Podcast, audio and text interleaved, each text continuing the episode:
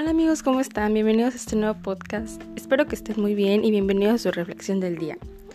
El día de hoy vamos a hablar sobre lo que la gente espera y lo que nosotros somos.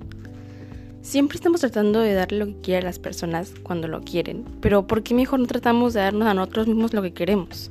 Siempre estamos tratando de darle todo a esa persona o darle todo a nuestro jefe o dándoles constantemente a las personas, como en mi caso me pasó muchas veces pero nunca pensamos sobre nosotros. Me refiero, ¿cuántas veces al día piensas en irte de salida a un spa y quedarte ahí de vacaciones?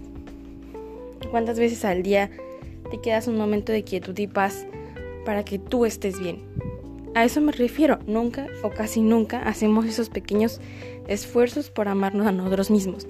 Y eso nos daña nuestra salud mental y a veces hasta nuestra salud física.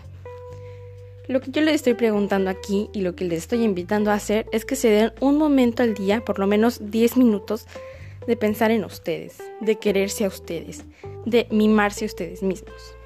¿Por qué no se quedan unos minutos al día y piensan cómo mejorar su propia vida en vez de estar pensando constantemente en otra persona? Porque lo crean o no, eso es algo muchísimo, muchísimo, muchísimo malo para nosotros.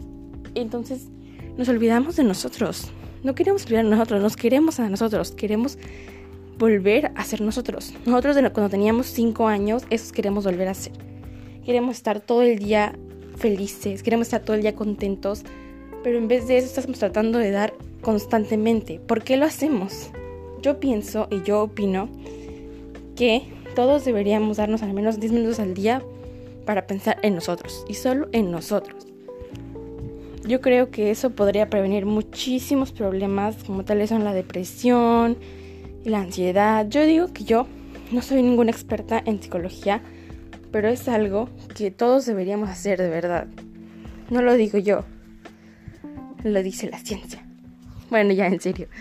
No, en serio deberíamos dar unos minutos al día para ser nosotros y para estar con nosotros. No hay que sentirnos solos cuando no tengamos un amigo con quien salir porque nos tenemos a la mejor compañía, que somos nosotros. Y si no nos queremos a nosotros mismos, ¿cómo nos vamos a querer a otras personas? Es lo que yo estoy pidiendo, es lo que yo estoy invitándoles a hacer.